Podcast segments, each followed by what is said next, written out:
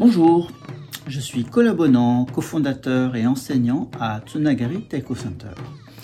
Euh, il y a quelques semaines, j'ai réalisé un long entretien qui visait à partager euh, l'expérience vécue euh, au sein du centre, dans les cours, dans les concerts, expliquer un peu d'où vient l'approche, d'où vient la pédagogie, bref, pas mal de choses. Il en a résulté un long entretien de plus de deux heures. Et plutôt que de vous diffuser euh, ce, ce, cette longue vidéo euh, assez euh, assez indigeste, j'ai préféré vous la partager sous forme de thématique, en, en vraiment en, en, prenant les morceaux choisis des, thèmes abordés.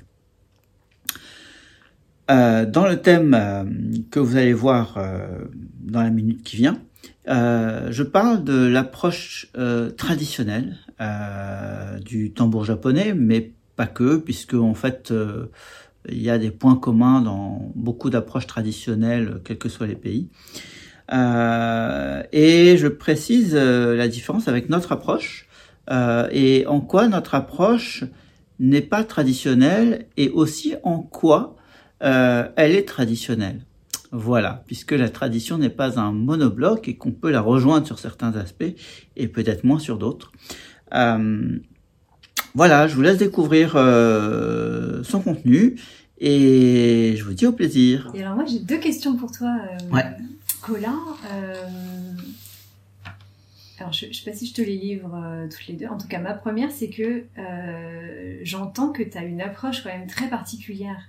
Parce que tu Mhm. disais, tu, dis, tu décrivais un peu dans ta formation que tu as été formé, enfin voilà, c'était plutôt une formation, on va dire, traditionnelle.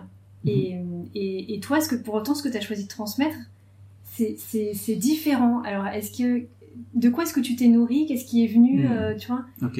Euh, qu'est- Qu'est-ce qui fait qu'aujourd'hui, ce que tu proposes, c'est pas simplement du taiko Ouais. C'est quelque chose. C'est une expérience qui est qui est qui est beaucoup plus riche que ça. Ok. Alors, il y a, il y a deux questions dans ta question. Et après, j'en ai encore d'autres. Ouais, ouais, pas de souci. Euh, donc, tu, tu, tu as posé comme postulat que, et, et qui, est, qui est plutôt juste, que donc j'ai reçu un apprentissage euh, qui est plus dans la technique et plus traditionnel. Effectivement, au Japon, c'est l'élève qui va voler le savoir du maître. Donc le maître est pas en train de développer une ingénierie pédagogique. Il ouvre la porte à ce que l'élève prenne. Il prend pas tant pis pour lui, il prend tant mieux. Mm.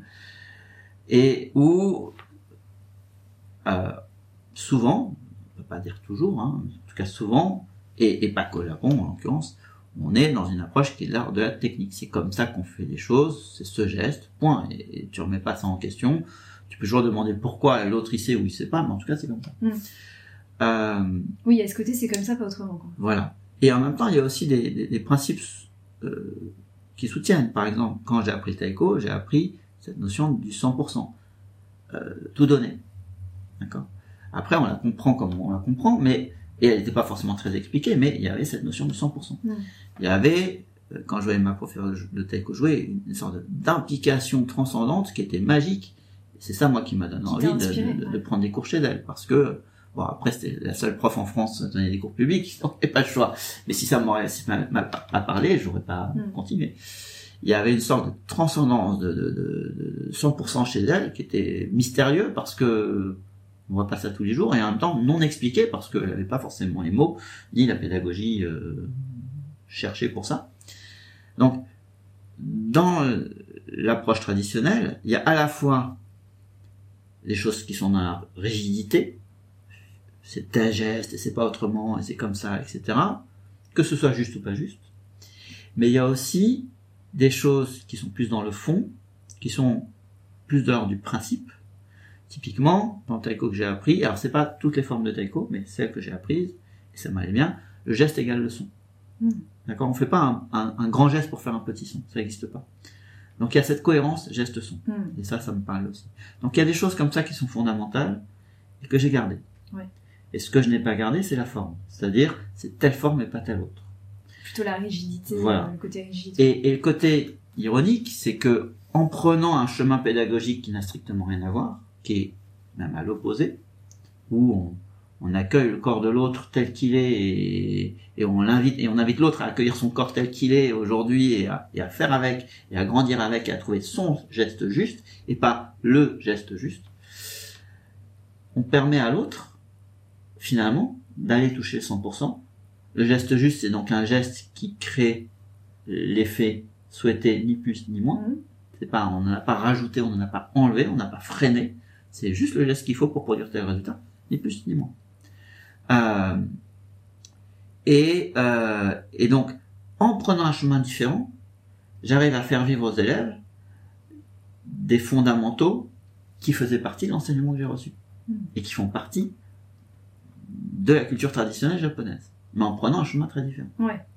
Et typiquement, par exemple pour la danse, la danse awa, on a eu l'occasion, donc typiquement là-bas, chaque groupe est bien séparé, chacun a son style, est fier de son style, est fier de son histoire, et l'autre c'est un peu vers des rétro satanas, d'accord? Chacun son costume et, et on mélange pas les les, les poules et les cochons. Voilà.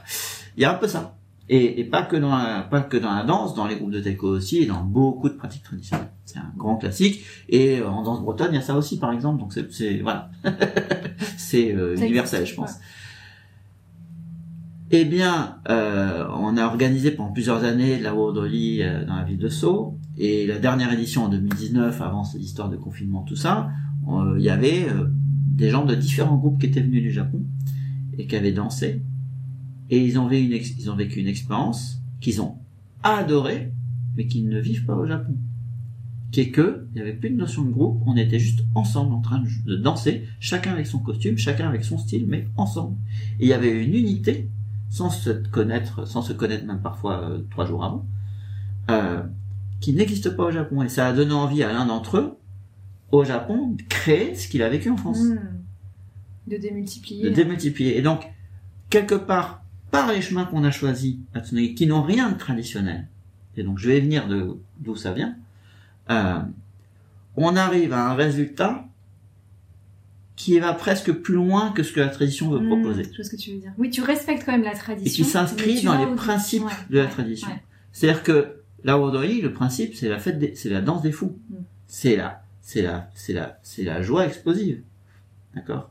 Et ben, c'est ce qu'on fait. Ouais, je pense que c'est Mais, important. diffé- mais par un chemin différent. C'est important que, ouais, que tu insistes sur le fait qu'effectivement, ce que tu transmets, c'est, ça reste traditionnel, la matière est traditionnelle, mais toi, tu as choisi Un de chemin différent pour y accéder. différemment Voilà, pour que l'élève goûte quelque chose euh, qui ça. fait que... que la joie soit pas un concept euh, touché un jour, mais que ce soit un que tu les vécu. amènes plus rapidement aussi, euh, En fait, et plus dans le respect de soi-même aussi. Enfin, de... c'est ça, c'est-à-dire que le chemin habituel quand on apprend une pratique traditionnelle, alors que ce soit de l'aïkido, du judo, euh, du taiko ou, euh, ou plein de choses euh, comme ça, japonais ou pas japonais d'ailleurs, c'est qu'en général, on suit un enseignement pendant une dizaine d'années, parfois plus, une quinzaine d'années, et ensuite on, pratique, alors on a pratiqué déjà depuis longtemps, mais on, souvent on prend un peu son, son envol, euh, Mm. on va se former chez d'autres gens, etc. Et entre 15 et 30 ans de pratique, on crée, on finit par créer sa propre tambouille, son propre euh, à, à faire le mix de tout ce qu'on a reçu et à en générer autre chose. D'accord? Et c'est vrai euh, au Japon comme ailleurs. Mais en général, il faut voilà entre 15 et 30 ans. Moi, j'ai croisé quelqu'un qui est un peu une sommité dans le taiko, elle avait fait un stage chez nous. J'avais demandé, j'avais été séduit par son approche et je lui ai demandé où est-ce que tu as reçu ce- cette approche? Elle m'a dit de personne. Ça fait 2-3 ans que j'ai cette approche. Ça faisait 35 ans ou 40 ans Ouais, qu'elle faisait du taiko. fait la synthèse de... D'accord? Et donc, ça faisait 2-3 ans qu'elle avait fait la synthèse avec un truc magnifique. Mm. Voilà. Ça, c'est ce qui se passe en général. Et ce que je propose, en fait, moi, c'est que les élèves, dès le premier cours, ils font leur synthèse à eux. Mm. C'est très... Donc ça, c'est, je prends la chose par l'autre bout. Mm. Je considère qu'ils ont toutes les compétences et toutes les ressources. Il y a juste à les réveiller. Et, et donc, c'est à eux de creuser et de chercher à l'intérieur pour trouver leur geste juste.